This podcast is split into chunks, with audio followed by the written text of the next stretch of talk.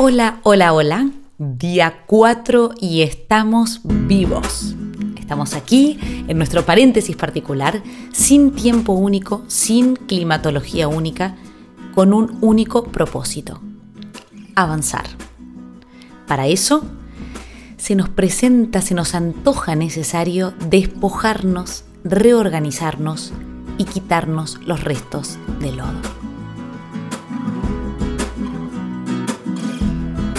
Si el frío rompe la noche, descarcha. El hielo hará crecer la herida, más sabia, más sabia.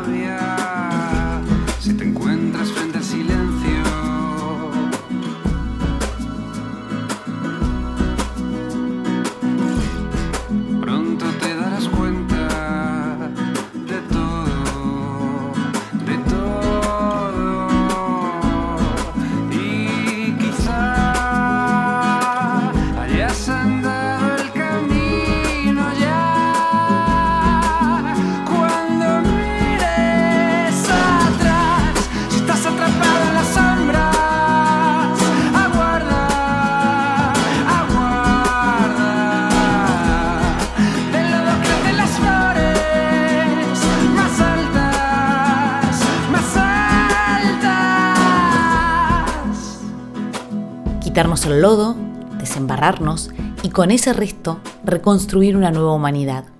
Quizás una nueva normalidad, seguro. Si todo sale bien, las cosas no van a volver a ser como eran antes. Hoy me como unas palomitas mientras grabo, sin haber hecho ejercicio, con un chichón en el lado izquierdo de la cabeza, porque ayer un poco enojada y un poco desconcertada me di con la esquina de la puerta de la alacena, justo la 100. Yo soy muy paranoica, me dio mucho miedo porque una vez leí, escuché o vi por ahí que, que si te golpeabas 100 te podías morir. Y entonces tuve un rato de confusión y de miedo extremo. Me mareé, lloré y después me quedé tirado un buen rato en el sofá. Es el segundo llanto lo que va de cuarentena y el primer bajón, bajón profundo. Haciendo cálculos yo no lo veo tan mal. Hoy fue mucho mejor y como siempre creí que los triunfos merecían festejos, me festejo con estas palomitas grasientas que no pienso quemar haciendo ningún abdominal. Mientras le confesaba al técnico de sonido que de ratos tengo un poco de miedo, una bebé empezó a llorar del otro lado de la pared. No era un llanto caprichoso, no era un llanto porque sí, era un llanto verdadero, muy parecido al mío. Yo creo que los niños, como los perros, ya han entendido que esta vida que vivimos ahora no sirve para nada, para nada llorar para conseguir algo. E imagino que quedarán eh, de madrugada, así tipo vía Skype, para diseñar las nuevas estrategias de convencimiento paterno-materno-filial en los tiempos de confinamiento. Me imagino una legión de niños de dos años, tres, inventando las nuevas formas de convencer a sus padres confinados, porque llorar ya casi va a ser un acto banal. Pensé en las madres y pensé en los padres. Pensé en cuál será el momento del día en el que ellas y ellos puedan llorar. Pensé cuándo podrán sentirse asustados. Pensé cuándo podrán asumir el miedo. Pensé en qué momento los padres podrán protestar. Pensé y los admiré mucho. ¿Quién iba a decirle a ellos y a ellas que lo difícil de esta paternidad siglo XXI no iba a ser el conciliar, sino el sobrevivir a una pandemia mundial? Uf, acabo de pronunciar eso que dije que no íbamos a pronunciar. No en este paréntesis particular. Venga, que suene Joel. Si baten contra los muros las aguas de la grita nace la más sabia. Si estás encallado en la arena mientras los cañones avanzan pronto te darás cuenta.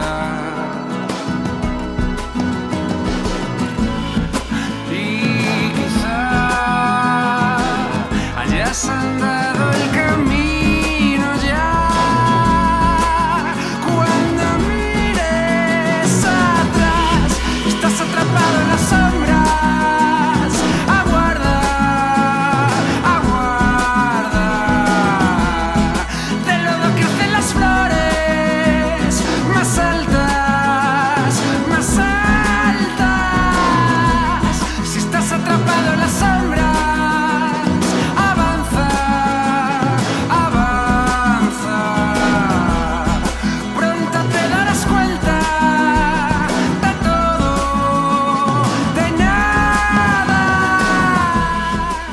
abrir la puerta, abrimos el tragaluz.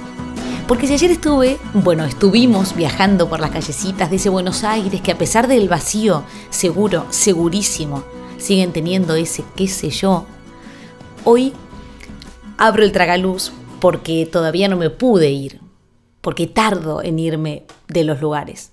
Y además porque volvió Juan, volvió con un mensaje extra. Eh, y otra cosa que me está pasando con otra canción que se llama Never Ending Story, que es una canción que me retrotrae a mi niñez. Me parece que esto de quedarse en casa y sentirse protegido es. me lo conecto mucho con mi niñez, pero no de una forma mala, ¿eh? de una forma linda. La niña del vecino no dejó de llorar. Y parece que la niñez hoy es el patio que me acompaña. Parece que la infancia no es solo la patria, sino también el patio que me va a acompañar toda la vida un patio soleado y hermoso para los tiempos de confinamiento. Cuando éramos pequeños, Juan, su hermana Tate, mis hermanos y yo jugábamos a la radio. Horas y horas. Como ahora.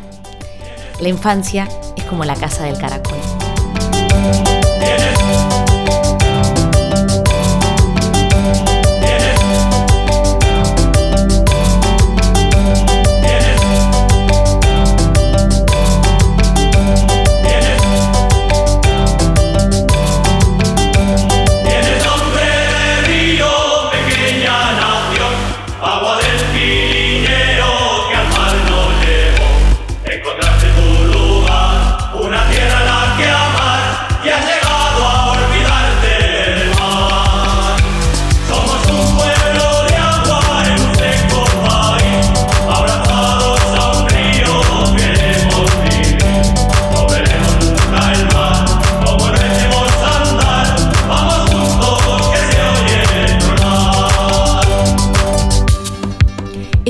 Esta música que además aprovecho entre paréntesis para hacer como patrocinio particular, es del técnico de sonido, es de Idoipe, la pueden buscar en Spotify em, como Idoipe. Son canciones que buscan, ya un día lo vamos a entrevistar, vamos a hacer así como un, lo voy a dejar salir de la cabina del técnico de sonido para que entre y para que nos cuente un poco de este proyecto increíble que se, que se tiene entre manos y que, y que de alguna manera busca recuperar la tradición y fusionarla con sonidos más actuales que permitan acercar cosas que, creíamos tan lejanas, como los abuelos, como los abuelos de las residencias, em, para que los jóvenes las escuchen, las incorporen, las bailen, las, las sientan en su cotidianeidad, en sus tardeos, en sus, en sus noches. Eh, esta música eh, que recupera esos sonidos muy, muy, muy aragoneses, que se llama Tronada, eh, la trajimos hoy porque la puerta que abrimos, nuestra cuarta puerta, está en Aragón. Hoy abrimos esta puerta número 4 con muchísima emoción, porque todo empieza a rodar, porque llegan los mensajes, porque se abren las ventanas, porque se cuelan por el tragaluz, porque hay propietarios que reclaman a la distancia que sus casas sean asaltadas y que sus puertas sean abiertas. Y yo no puedo más que agradecer, agradecer y disfrutar. Hoy abrimos una puerta muy próxima, si es que hablar del plano físico aún tiene algún sentido. Hoy abrimos una puerta maña, una puerta de esta que ahora es mi ciudad. ¿Pero qué le ves a Zaragoza? Me preguntaban cuando decidí parar acá. Al principio yo utilizaba como una respuesta pseudo progre y bastante ridícula, visto ahora en perspectiva. Está en medio de Madrid y Barcelona, respondía yo. Hoy, más vieja y más viajada, puedo decir que esta ciudad es esto y bastante más. Sigue estando en el medio, obvio, pero en el medio como el ombligo o como el corazón. Zaragoza tiene 960.000 habitantes edificios relativamente bajos, mucho espacio, tiene un río, tiene un montón de puentes y un cielo tan grande que parece que se chorrea por los costados. El viento de Zaragoza se llama cierzo y sopla súper fuerte, sobre todo en marzo. La puerta de hoy se abre en el Paseo Sagasta. Vale, se oye bien. Eh, allá voy. Mm, ¿A qué te sabe el confinamiento? El confinamiento me sabe a café, porque es lo primero que tomo por la mañana para poder sentarme en mi mesa y empezar a trabajar con cierto ánimo, porque si no estaría completamente dormida y creo que lo que más tomo a lo largo de todo el día. Así que nada original ni a ninguna receta de Instagram. A mí me sabe a café de cafetera italiana. Eh, ¿Qué canción te alegra el día? Pues es curioso, pero estoy oyendo menos música ahora que antes de esto. Eh, y creo que lo que más he oído en los últimos días ha sido Billie Eilish y Beatles, así un poco por contraste. Y canción que he descubierto durante estos días que me ha gustado mucho, eh, la nueva de Joel López, Joanna, que me ha gustado bastante. Eh, serie que estoy viendo de forma maratoniana. Serie que estoy viendo de forma maratoniana. Mm, mm, mm, no lo sé. Ahora revisaré cuáles son las últimas que he estado viendo estos días. Ah, bueno, sí, he estado viendo eh, un documental de Netflix que se llama Pandemic, que es una serie documental em, que habla sobre las pandemias que ha habido humanamente conocido. Bueno, esta ahora te la contesto. Sentimiento más común durante el confinamiento. Eh, yo creo que el sentimiento más común durante el confinamiento está variando. Es curioso. La primera semana, la semana pasada, era preocupación. Preocupación por todo. ¿Por qué va a pasar? Por mi familia, por mis amigos, por mí misma, por el trabajo, por el bienestar social, por la vida en general. Y creo que esta semana el sentimiento más común durante el confinamiento es algo así como cierta apatía. Me levanto por las mañanas y es como, bueno, otro día más en casa. Vamos allá. Eh, compañero o compañera de confinamiento favorito. Pues nunca pensaba que fuera a decir esto, pero eh, mi compañero de confinamiento favorito ahora mismo es una cinta de correr que tengo en el balcón y que me está salvando un poco la vida, curiosamente. Lo primero que haces cuando, lo primero que harás cuando levantes la cuarentena.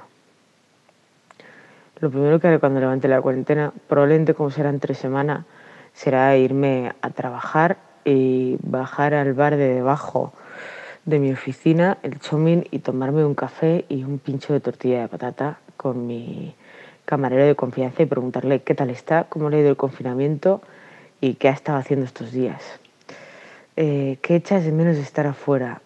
Pues creo que lo que más he hecho de menos de estar afuera, curiosamente, es tener la sensación de que el tiempo se pasa rápido porque de normal voy de aquí a allá como una moto y es algo que no echaba de menos y ahora lo echo de menos, porque al estar encerrada en casa es como que no tengo una buena percepción de cómo está avanzando el tiempo.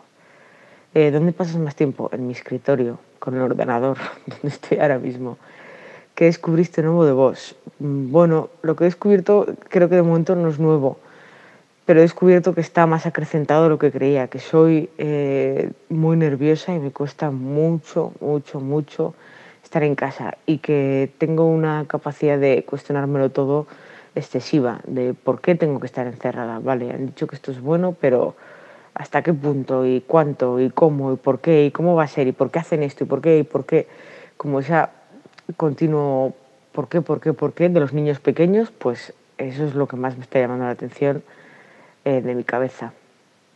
¿Te duele en algún momento la garganta? Eh, no.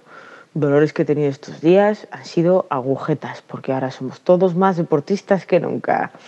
Eh, outfit más utilizado, eh, además de la ropa de deporte, unos vaqueros y una camiseta o un jersey, depende del frío que tenga.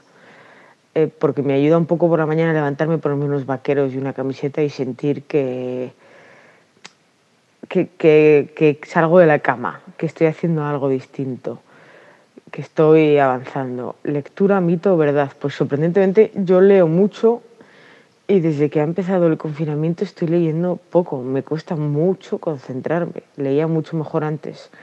Ahora estoy haciendo mucho más deporte que antes, estoy tocando más la guitarra que antes, pero estoy leyendo menos. Y es curioso porque no hubiera pensado nunca que en esta situación iba a hacer más deporte o iba a tocar más la guitarra hubiera pensado que iba a, leer más y no está siendo así. Debo admitir que los primeros días de confinamiento yo me asusté un poco. Me preocupaba la supervivencia de esta amiga mía. de esta amiga que disfruta tanto del café y del pincho del bar, de la calle, del ruido. Pero cuando dejó de escribirme, supe que sobreviviría, que pasado el susto inicial, encontraría en su interior o en el balcón todas las herramientas para hacer de estos días algo especial, para construir en estos 21 días su nuevo hábito. Gracias, Adri. Muchas gracias por abrir la puerta del hogar compartido, pero sobre todo por abrir la puerta de tu intimidad. Me encantó que estés acá con nosotros. Me encantó que tu casa sea una de las puertas. Me gustó que seas parte de este de puertas para adentro. Esto del café del bar, además, debo decir que me puede llegar a dar para una nueva tesis si es que puedo terminar esta que, estoy escribiendo, porque al final la historia del confinamiento me ha despistado radicalmente y he dejado apartada la, vida eh, académica e intelectual. Em, pero esto del café, sí, esto del café me va a servir, puedo construir una nueva tesis. Está claro que ir, eh, que ir a tomar café al bar en este país es un acto poético. Ese escenario particular, el plato, la cucharita, el vasito, que no taza, vasito, sin soda, sin zumo y por supuesto sin media luna, el café solo o el café con hielo. Eso es un escenario típicamente español, podríamos decir. La cuarentena nos ha privado del acto, pero también nos ha privado del sabor, porque el café de una cafetera de bar es imposible de imitar. Puede que el pincho de tortilla lo pueda suplir una buena mano maternal, pero el café mm, casi imposible. La cuarentena nos privó del escenario, del sabor, pero nos está regalando el deseo. El deseo es algo que la rutina apaga. Así que aprovechemos, aprovechemos este deseo, contengámoslo que cuando todo esto termine vamos a tener que llenar los bares para remontar todo esto y que sea de cañas o que sea de café, que sea de lo que sea, pero tenemos que volver. Vamos a escuchar a los Beatles porque Adri los está escuchando en estos días de confinamiento y porque al técnico de sonido le encantan. Y además porque el último Bermud que nos tomamos en las armas con un grupo súper lindo de amigos abajo de un sol prometedor de febrero, había una banda tributo que los tocó desde una azotea y ese fue mi último recuerdo de multitud. Y porque además este tema de los Beatles habla de la noche de antes, como si fuese una premonición.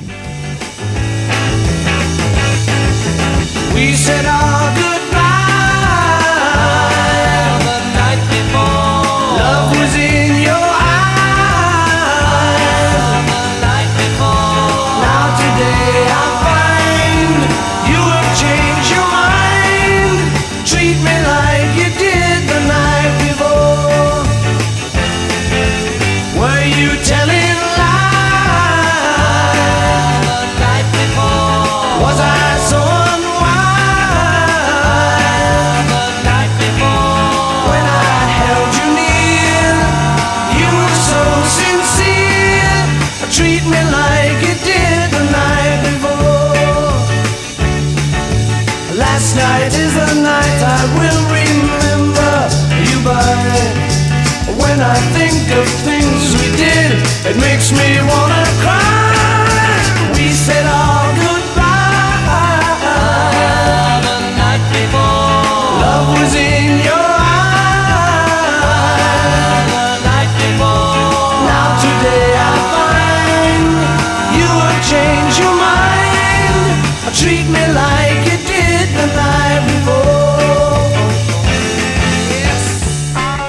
Maravilla, qué maravilla, los Beatles, qué maravilla, qué afortunados somos de poder regresar al pasado así, tan fácil, tan rápido, casi, casi con un botón. Hablando del pasado, hoy leí un titular donde la OMS felicitaba a Argentina por las medidas de prevención adoptadas.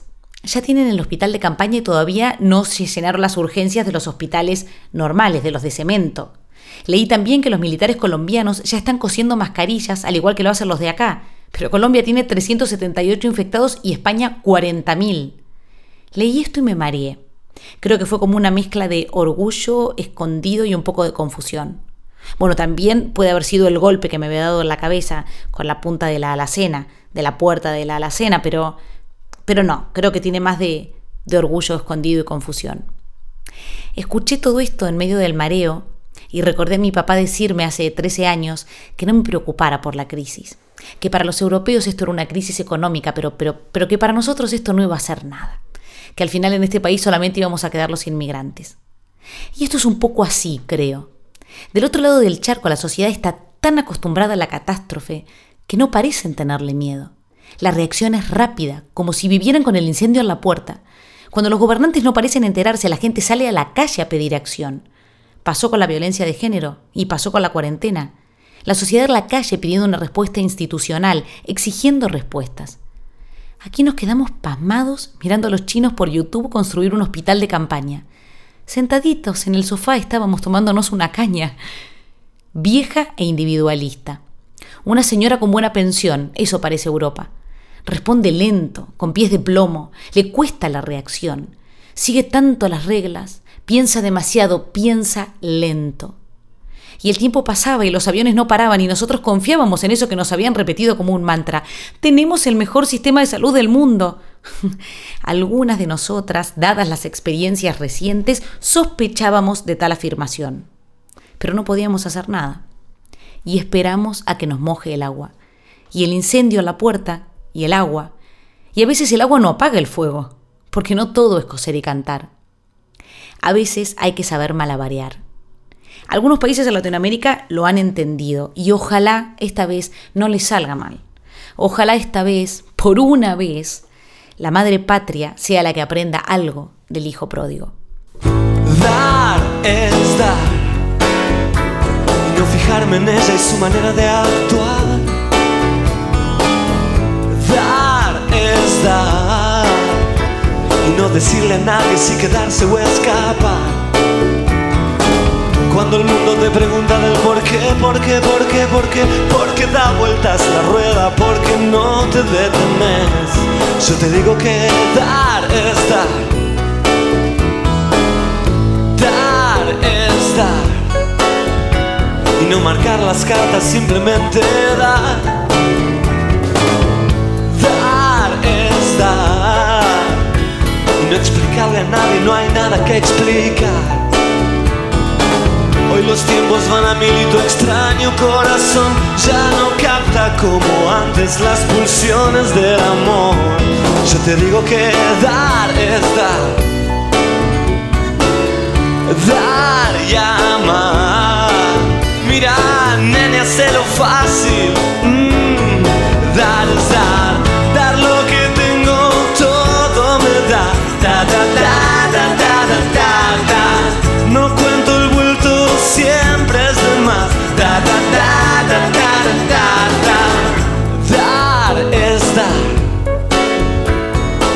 Una manera de andar.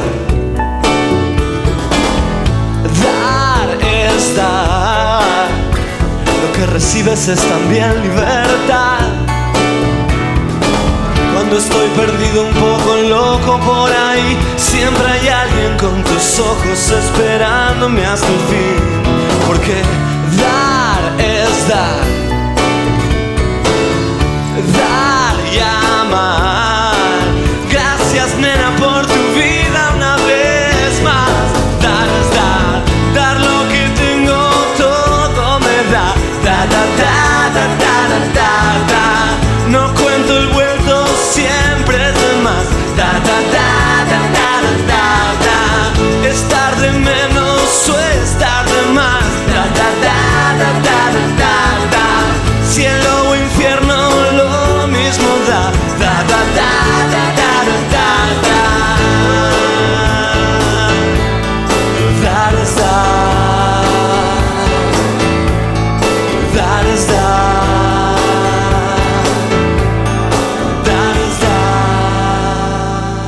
Sonaba en honor al hijo pródigo, Fido Páez, y este dar es dar. Ojalá sea ese momento, ojalá sea el momento del balcón, del aplauso, de la palma, del vecino, de la clave de wifi, de un montón de cosas más. Ojalá sea el tiempo del dar es dar.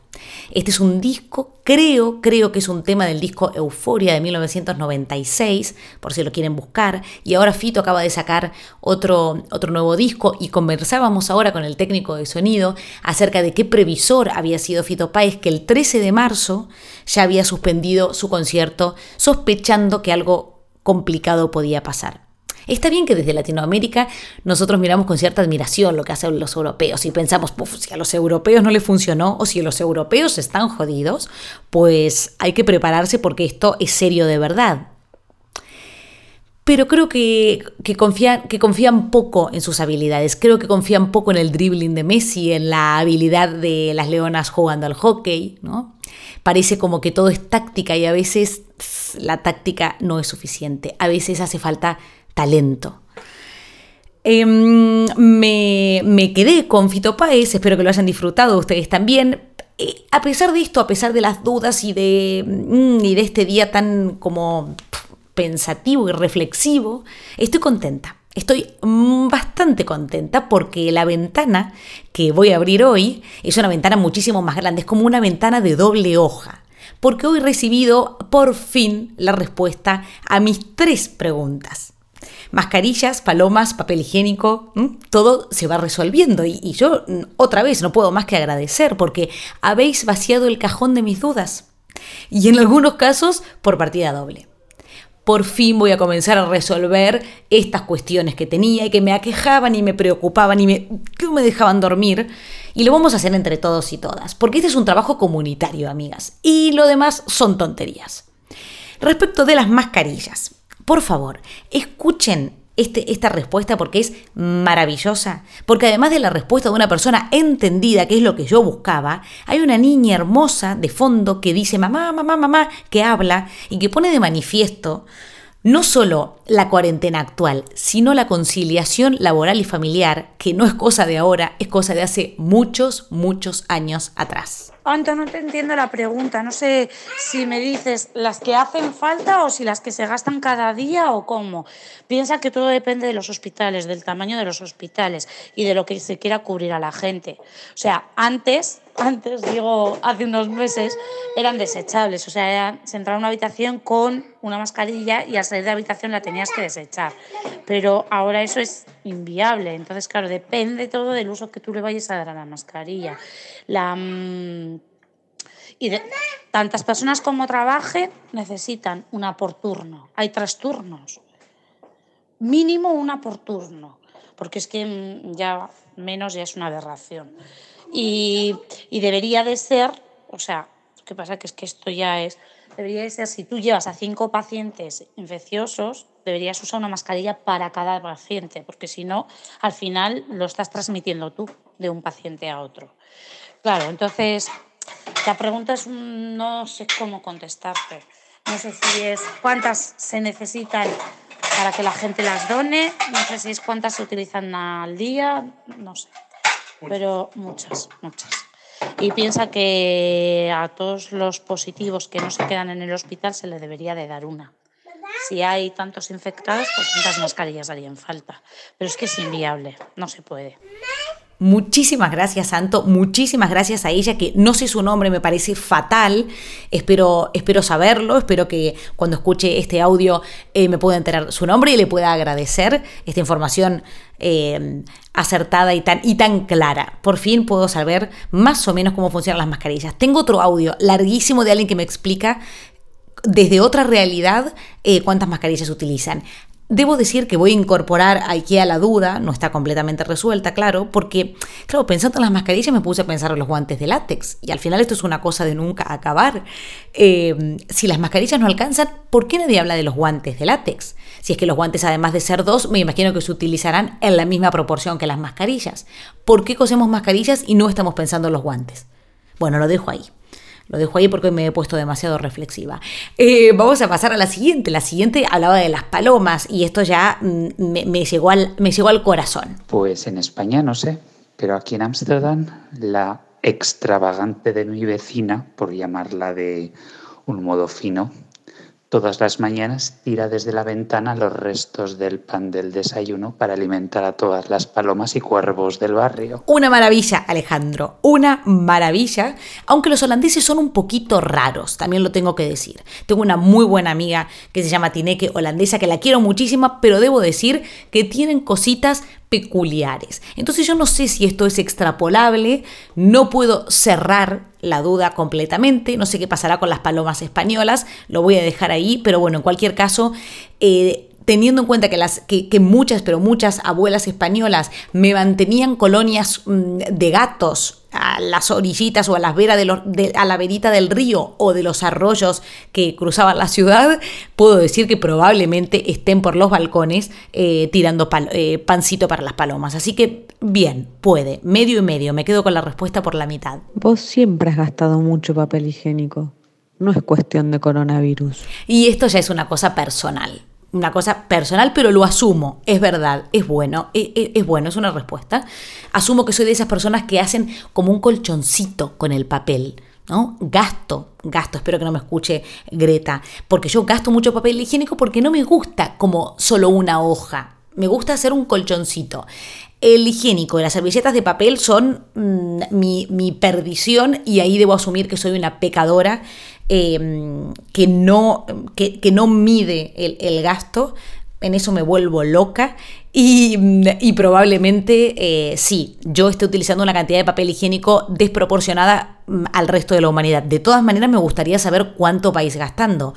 Hoy puse la alacena porque además estoy guardando los, los rollitos de cartón para poder hacer algo artístico cuando termine todo esto y voy cuatro, señores. Cuatro rollitos de papel y empiezo a temer que no sea suficiente eh, lo que tengo en la despensa. Volvamos al hoy, dejemos el papel higiénico de lado y volvamos al hoy. Antes de, comenzar con la pregunta, antes de soltaros eh, las reflexiones y antes de abrir en serio fuerte la ventana, eh, les digo y les recuerdo que podéis enviar comentarios, críticas constructivas que somos novatos, eh, reflexiones, pensamientos, saludos, pueden dedicar canciones, como hacíamos en los 90, eh, a alguien, ahora que habrá muchos solteros y solteras eh, en las casas, ahora que habrá eh, divorciados o divorciadas que quieran emprender eh, nuevos vínculos, ahora que podemos ampliar nuestro, nuestro círculo de amistades. Eh, yo puedo hacer de Celestina, puedo hacer, eh, puedo, puedo hacer de nexo de conexión. Y, y, lo puedo hacer a través de mi teléfono, el 670-803-558, con el más 34 adelante si están afuera de España manden, cuenten lo que sea. Tengo unas imágenes muy bonitas también que van llegando desde distintas partes del mundo. Así que ya veremos cómo empezamos a compartir todo esto. Se vienen cosas hermosas y nos queda mucho tiempo por delante. Así que ahí vamos. Abrimos esta ventana enorme. Dejamos entrar el aire, dejamos entrar el sol, ventilamos y vamos con la primera pregunta. Mm, como no veo coches moverse desde aquí, desde el balcón, empecé a darme cuenta que quedan esas rayas azules pintadas de los parquímetros ahora casi innecesarios. Y como yo he tenido siempre una relación un poco, mmm, un poco complicada con el aparcamiento y las multas de coche, nunca por velocidad, nunca por cometer ninguna infracción, siempre por aparcar mal o fuera de hora o pasarme de la hora, la verdad que esto de que me liberen las zonas azules me parece un regalo extra de la cuarentena, ¿no?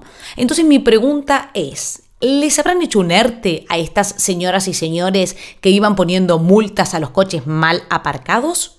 O sea, ¿hay un ERTE de aparcadores de aparcamiento regulado? ¿O los han trasladado a denunciar desde los balcones a las personas que salen al supermercado a comprar un chicle y tres cebollas, por ejemplo? O sea, el señor que pone multas en el aparcamiento pone ahora multas por ir al supermercado a comprar cosas innecesarias o por sacar el perro más de cuatro, cinco o seis veces a la calle. Ahí dejo la pregunta, por supuesto, ventana abierta para que envíen las respuestas. El pensamiento incómodo, pensamiento celíaco del día de hoy, me ha hecho eh, pensar en el espacio hasta hace nada, en nuestra vida anterior, antes de la cuarentena, se puso de moda una señora que se llamaba Marie Kondo, que resulta que vino a decirnos que no había que comprar tanta porquería si teníamos una casa de 30 metros cuadrados, porque resulta que no entraba todo lo que teníamos ahí. Y entonces Marie Kondo eh, se ponía a organizar las cosas de manera tal que el espacio estuviese un poco liberado de información y que por una cuestión de feng shui o de karma o de espacio básicamente, pudiésemos vivir de una manera más relajada, no tuviésemos tanta información. Pues ahora pienso, ahora que estamos tanto tiempo en estas casas, nos habremos empezado a dar cuenta de todo lo que sobra. Y ojo, ojo, que el sobrante puede ser un objeto o una persona, que ahí es donde viene la parte más celíaca del pensamiento, la parte más preocupante. Y es esto de pasar tanto tiempo en casa eh, esta lámpara que tengo aquí, pues la verdad es que no la necesitaba y si esta lámpara no estuviese, podría caminar de una manera mucho más libre. Me quiero tirar a hacer un abdominal, pero resulta que tengo tres mesas ratonas, tres mesillas. Eh, no necesitaba tantos sillones, ¿no? O sea, eso. De golpe, cómo ocupamos los espacios, qué cosas ponemos en cada espacio, Em, me parece que ahora que estamos tanto tiempo adentro de estos lugares, nos vamos a empezar a asumir qué cosas sobran. Ahora bien, las decisiones o las, o las reflexiones que tengamos en estos días de confinamiento, ¿son decisiones verdaderas o son producto del confinamiento? Es decir, ¿tengo que hacerle caso a todo lo que se me ocurra en estos 21 días o es mejor dejarlo entre paréntesis para que cuando todo venga a la vuelva a la normalidad, si es que eso en algún momento existió, para que cuando todo vuelva a ser lo que era, al menos, pueda yo tomar decisiones de, manera fría. Eso es lo que estoy reflexionando. No sé si lo he explicado bien, hoy estoy un poco mareada, em, es el chichón que no para de crecer, pero bueno, em, básicamente es esta idea. ¿Habéis encontrado material de sobra en vuestros espacios? Floreros, libros, portarretratos, mesas ratonas, lámparas y etcétera. ¿No sería mejor tener espacios un poquito más diáfanos que nos permitan movernos con más libertad? Me quedo en casa, pero ¿en qué casa? ¿En qué tipo de casa? ¿Cuánto me puedo mover en ese espacio? ¿No? Ahí va, ahí se queda el pensamiento pseudo incómodo celíaco y, em, y eso, y la invitación a tirar esos adornos que por ahí sobran, o que, que, bueno, que están ahí, que no hace falta que venga Maricondo a decirnos nada porque lo tenemos enfrente de nuestra cara y no hay que tener miedo a despojarse de cosas. Eh, es un poco en realidad la cosa buena que, que también llegó a partir de eso, ¿no? La cosa buena que me permitió descubrir el confinamiento en estas 24 horas, además del el aire muchísimo más limpio, además del sonido de los pajaritos, em, me sirvió para darme cuenta qué poquito necesito. Y yo ya sé que esto puede sonar un poco Paulo Coelho. Y no, por supuesto, no, estoy lejísimos de querer que algo de lo que estoy diciendo suene a Paulo Coelho o a esta filosofía barata, pero sí realmente Em, asumir qué pocas necesidades que, tengo. Y no hablo solamente de necesidades materiales, hay muchas necesidades materiales que sí he descubierto que son, que son reales, como el café del bar. Em, eso es bien material. Pero hay otras, hay otras cosas que, de las que puedo prescindir. Y lo mejor de todo es que descubrí en estas 24 horas que puedo prescindir de mis propias manías, de algunos toques de algunas obsesiones, de algunas tonterías que creí que, que me iban a acompañar toda la vida y que casi sin darme cuenta están empezando a desaparecer. Así que la cosa buena de hoy es despojarme, despojarnos, permitirnos soltar algunas cosas que creíamos formaban parte de nuestra rutina y como hemos podido comprobar, la rutina desaparece en un plis plas. Y ahora sí, amigos y amigas, nos despedimos lentamente y como siempre eh, repitiendo nuestro mantra diario y además aprovechando para dedicarle el programa de hoy a mi padrino Carlitos que está lejísimos en avión pero muy cerca desde otro lado. Así que como sé que están ahí escuchando, eh, en, su puerta particular. en sus, en sus puertas casi voluntarias, en sus puertas cerradas y abiertas casi voluntarias, que me parece un gesto de solidaridad maravilloso. Y como sé que cumpleaños, de puertas para adentro, eh, le vamos a dedicar el poema de, Neruda de hoy y, y, nos lo vamos a dedicar un poco a, a todos y a todas nosotros. Vamos a intentar pensarlo otra vez, vamos a intentar aprenderlo. a callarse. Ahora contaremos doce y nos quedamos todos quietos. Por una vez sobre la tierra, no hablemos en ningún idioma. Por un segundo, detengámonos. No movamos tanto los brazos. Sería un minuto fragrante. Sin prisas, sin locomotoras, todos estaríamos juntos, en una inquietud instantánea. Los pescadores del malfrío no harían daño a las ballenas y el trabajador de la sal miraría sus manos rotas. Los que preparan guerras verdes, guerras de gas, guerras de fuego, victorias sin sobrevivientes, se pondrían un traje puro y andarían con sus hermanos por la sombra, sin hacer nada. No se confundan lo que quiero con la inacción definitiva. La vida es solo lo que se hace, no quiero nada con la muerte.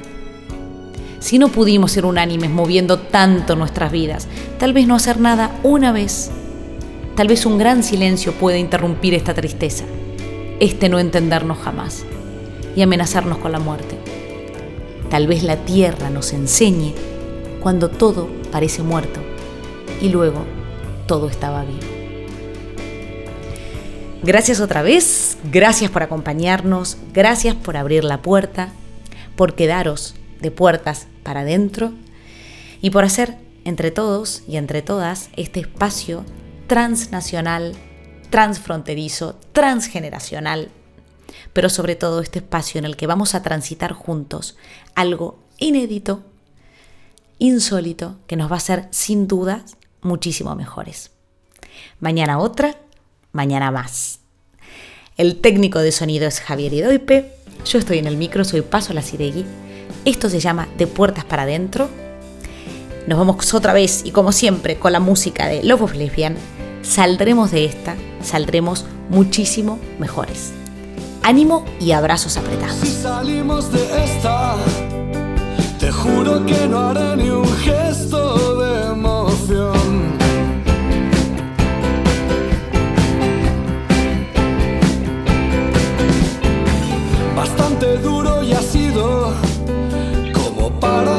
see my